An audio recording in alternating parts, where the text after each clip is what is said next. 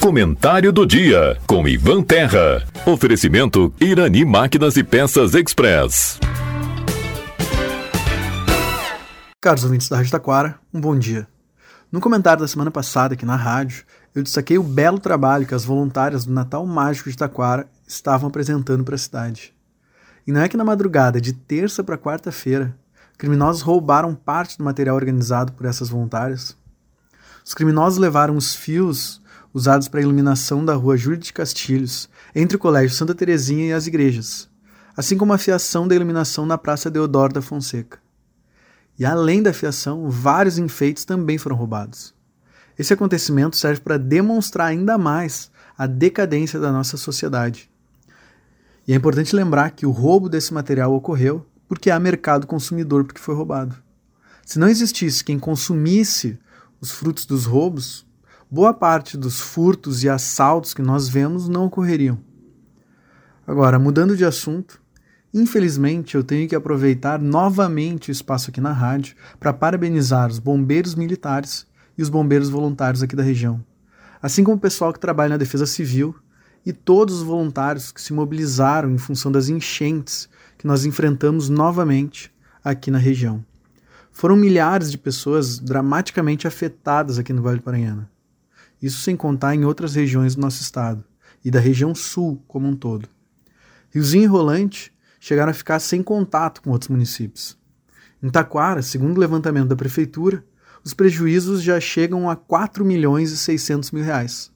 Isso sem contar o prejuízo provocado no setor agropecuário.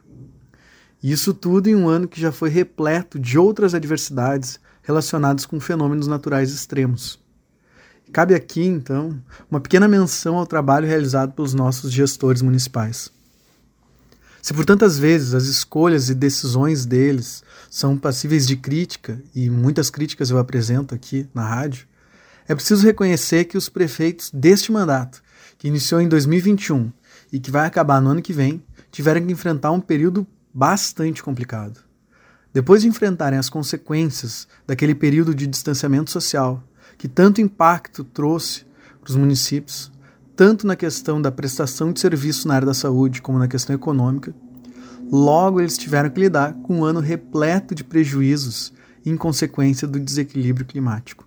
Espero que nessa reta final de mandato eles tenham a sabedoria para terem boas decisões e levarem a nossa região para um patamar cada vez melhor. Agora, para concluir com uma questão positiva é de celebrar o fato de nós termos tido mais de 1.100 vestibulandos realizando o vestibular solidário da Facate no último domingo.